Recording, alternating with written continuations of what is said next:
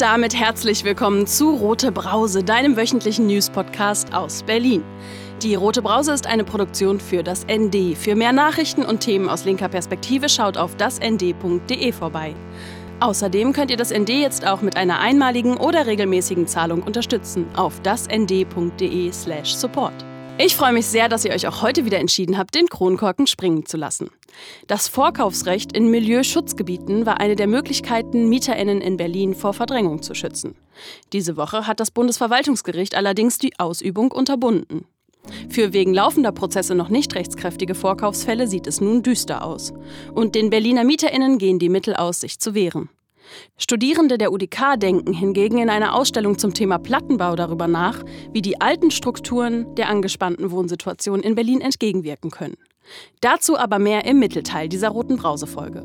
Zunächst zu den News der Woche. Mein Name ist Marie Hecht, es ist Freitagnachmittag und das sind die Meldungen. Gedenken. Mit zahlreichen Veranstaltungen in Berlin und Brandenburg wurde diese Woche an die Opfer der Pogromnacht vom 9. November 1938 erinnert. In der Reichspogromnacht genannten Nacht vom 9. auf den 10. November 1938 hetzten die Nationalsozialisten Schlägertrupps auf jüdische Geschäfte. Sie wurden geplündert und zerstört. Überall in Deutschland wurden außerdem Synagogen in Brand gesetzt und Juden und Jüdinnen physisch misshandelt. Spätestens ab dieser Nacht fürchteten Jüdinnen und Juden in Deutschland nicht nur um ihre Bürgerrechte und ihre ökonomische Existenz, sondern um ihr Leben. Diese Woche wurde in Berlin 83 Jahre nach den Pogromen den Verfolgten und Ausgebeuteten gedacht. Unter anderem wurden vor dem jüdischen Gemeindehaus in der Fasanstraße zwölf Stunden lang die Namen der 55.696 ermordeten Berliner Juden und Jüdinnen verlesen. Die Pogrome waren Wegbereiter für die Vernichtung von mindestens sechs Millionen Menschen durch die deutschen Nationalsozialisten. Mauerfall. Mit einer zentralen Gedenkveranstaltung in der Bernauer Straße wurde diesen Dienstag außerdem an den Fall der Berliner Mauer vor 32 Jahren erinnert. Das Gedenken begann mit dem traditionellen Posaunenruf an der einstigen Hinterlandmauer, in die von den Teilnehmenden Rosen gesteckt wurden. Später folgte eine Andacht vor der Kapelle der Versöhnung. Zum Abschluss wurden am Denkmal der Gedenkstätte Kerzen entzündet. Vorkaufsrecht. Das Bundesverwaltungsgericht hat diese Woche die Ausübung des Vorkaufrechts aufgrund erwarteter Verdrängung unterbunden. In Milieuschutzgebieten darf das Vorkaufrecht von der Gemeinde nicht auf der Grundlage der Annahme ausgeübt werden, dass der Käufer in Zukunft erhaltungswidrige Nutzungsabsichten verfolgen werde, hieß es in der Pressemitteilung des Leipziger Bundesverwaltungsgerichts diesen Dienstag. Die Leipziger Richterinnen begründen ihr Urteil vom Dienstag mit 26 Satz 4 des Baugesetzbuches. Dort heißt es, die Ausübung des Vorkaufsrechts ist ausgeschlossen, wenn das Grundstück entsprechend den Festsetzungen des Bebauungsplans oder den Zielen und Zwecken der städtebaulichen Maßnahmen bebaut ist und genutzt wird. Allein in Berlin-Neukölln sind für vier Vorkaufsfälle noch Gerichtsverfahren anhängig. Betroffen ist damit auch die Hermannstraße 48 in Neukölln. Der Bezirk übte das Vorkaufrecht zugunsten einer mit Hilfe des Mietshäuser-Syndikats gegründeten GmbH der Hausgemeinschaft H48 aus. Doch Käufer und Verkäufer legten Klage ein. Der Berliner Mieterverein sieht das Urteil als alarmierend an. Mit dem Urteil würden nicht nur in Berlin die Versuche torpediert, MieterInnen vor Verdrängung zu schützen, erklärte Geschäftsführer Rainer Wild gegenüber ND. Streik. Im Tarifkonflikt des öffentlichen Dienstes sind auch in Berlin zahlreiche Landesbeschäftigte in den Warnstreik getreten. MitarbeiterInnen landeseigener Kitas, der Bezirksämter sowie SozialarbeiterInnen folgten diesen Dienstag einem Aufruf der Gewerkschaft Verdi. Mehrere Gewerkschaften verhandeln seit rund vier Wochen. Die Gewerkschaften fordern für die Landesbeschäftigten 5% mehr Gehalt, mindestens aber 150 Euro monatlich. Auszubildende und PraktikantInnen sollen monatlich 100 Euro mehr bekommen. Die Tarifgemeinschaft deutscher Länder wies die Forderungen bisher als unrealistisch zurück. Ende November soll weiterverhandelt werden. Alexanderplatz. Nach fast 30 Jahren wird am Alexanderplatz wieder ein großes Stück Kunst aus DDR-Zeiten sichtbar. Das 76 Meter lange und 3,50 Meter hohe Emaille-Fries, die Presse als Organisator des 2011 verstorbenen Künstlers Willi Neubert, wird die Nordwestecke des Platzes wieder prägen, sobald die Baugerüste endgültig verschwunden sind. Verschwunden war das Werk 1992 hinter einer Holzverkleidung und den Leuchtbuchstaben einer Steakhouse-Kette. Die Presse als Organisator ist das einzige verbliebene Werk Neuberts, das nun wieder im öffentlichen Raum sichtbar ist. Ihr hört die Rote Brause und das waren die Wochenmeldungen aus linker Perspektive. Fast ein Viertel der BerlinerInnen wohnen in Plattenhaussiedlungen. Einige in der Stadt, andere in den Randbezirken. Welches Potenzial steckt in den Plattenhaussiedlungen? Das haben sich Studierende der UDK gefragt und weitergedacht. Ich habe ihre Ausstellung besucht.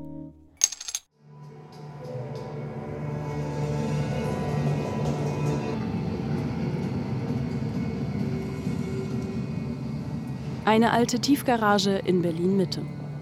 In der tristen Betondunkelheit sind sechs weiße Leinwände hochgezogen, über die bunte Bilder huschen. Ein unterirdischer Ausstellungsraum.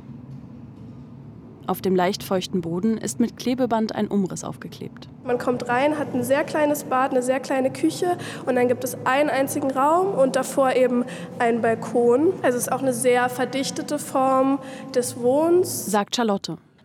Was sie beschreibt, ist der Grundriss des Gebäudetyps WHH 17, einem Wohnhochhaus mit 17 Stockwerken. Die Platte gibt es in Berlin fünfmal.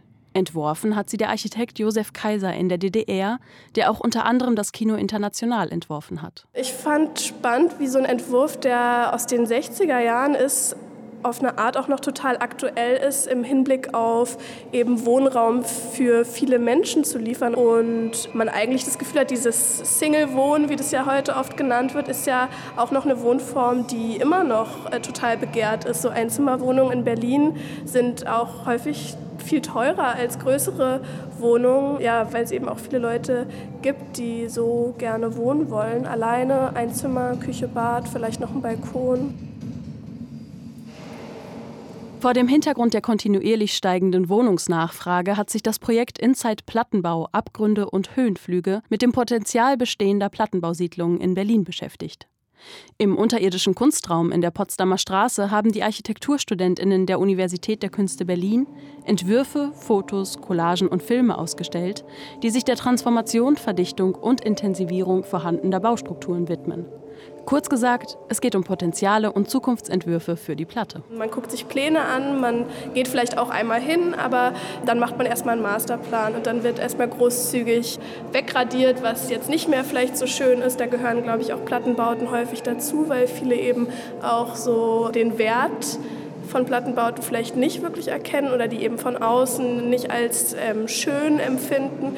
Und die werden dann großflächig erstmal weggestrichen und dann kommt ein neuer Masterplan. So, das ist eben häufig, wie ArchitektInnen so arbeiten. Und in dem Projekt jetzt wollten wir eben noch mal mehr versuchen, wirklich von innen anzufangen und in den Wohnungen zu sein, mit den Menschen zu sprechen und zu sehen, welche Qualitäten eben auch schon da sind oder was eben alles verschwinden würde, wenn man das einfach abreißt. Und das ist vielleicht einfacher, wenn man nur auf so ein Luftbild guckt, dann denkt man, ach ja, der Klotz da kann weg. Aber wenn man erstmal drin war im Gebäude, dann sieht man eben, was da alles dazugehört. Für einen Zeitraum von vier Wochen stellte die Baugenossenschaft Stadt und Land mehrere Wohnungen zur Verfügung, in denen die Studierenden leben konnten und mit dem Gebäude und den BewohnerInnen in Austausch kamen, um die Idee der Platte weiterzuentwickeln. Bei dem Gebäudetyp WHH 17 findet Charlotte besonders, dass man diesen grandiosen Blick hat oben auf dem Dach, aber das Dach eigentlich gar nicht begehbar oder für die BewohnerInnen benutzbar ist. Und das ja vielleicht schön wäre, wenn man sagt, die verzichten ja eigentlich im Privaten auf diese Großzügigkeit oder auf diesen Luxus, weil die eben in relativ kleinen Wohneinheiten wohnen, kann man dann es nicht vielleicht anders hinkriegen, ähm, so eine Art Luxus eben bereitzustellen, auch in Form zum Beispiel von so einem Swimmingpool auf dem Dach. Fast ein Viertel der BerlinerInnen lebt in Großsiedlungen. Rund 840.000 Menschen. Das stellte das Kompetenzzentrum Großsiedlungen dieses Jahr in einer Studie fest. Am östlichen Stadtrand Berlins befinden sich die größten Plattensiedlungen.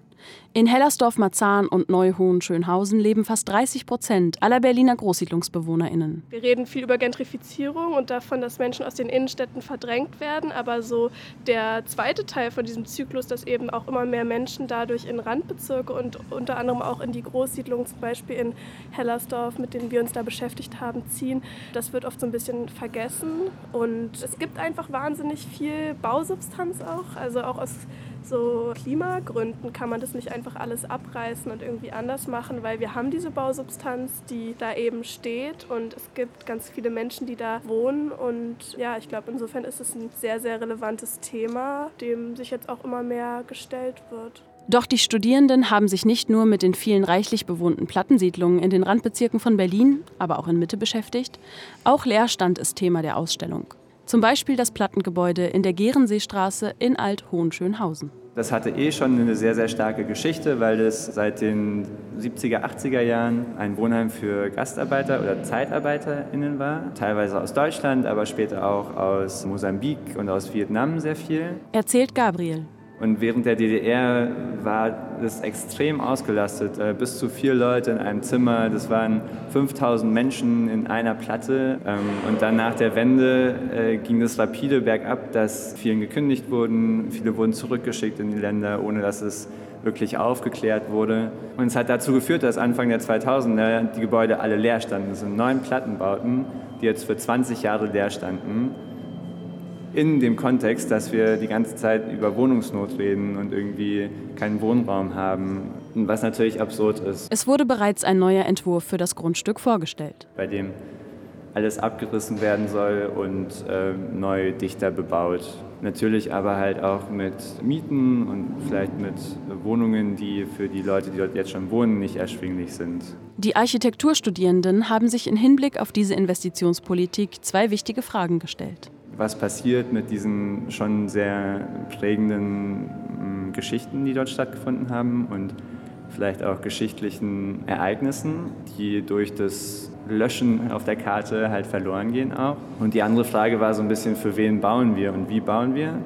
Und dann hat sich das Projekt so ein bisschen entwickelt, wie man erst die Plattenbauten umwandeln könnte und weiterentwickeln könnte, wer die Akteure sind, die sich dann auch dafür einsetzen und wie man dann gleichzeitig aber auch so nachverdichten könnte, dass man vielleicht ökologisch nachhaltiger und günstiger, wenn es möglich ist, auch die gleiche Menge an Wohnungen erreicht, die jetzt geplant sind, um auch eine Verhandlungsbasis zu haben.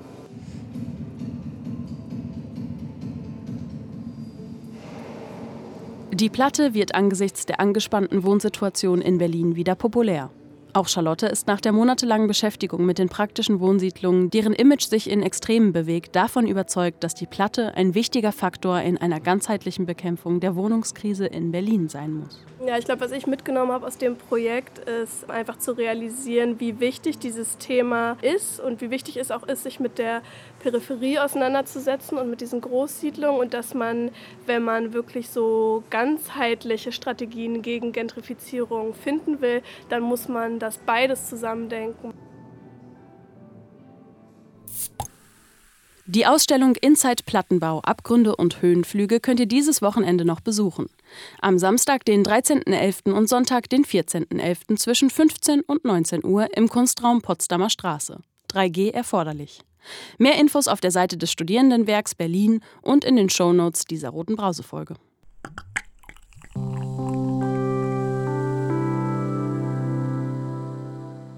Die rote Brause kannst du jetzt übrigens auch trinken, dank freundlicher Unterstützung durch Ostmost.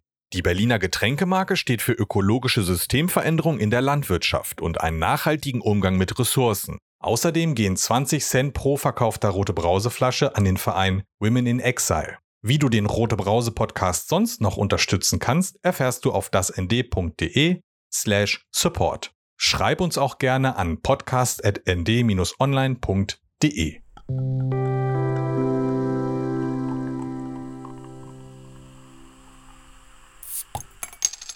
Und jetzt zum Kommentar der Woche.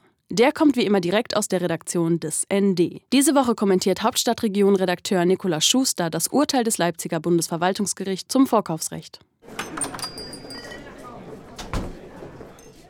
Verdrängung ist eingepreist.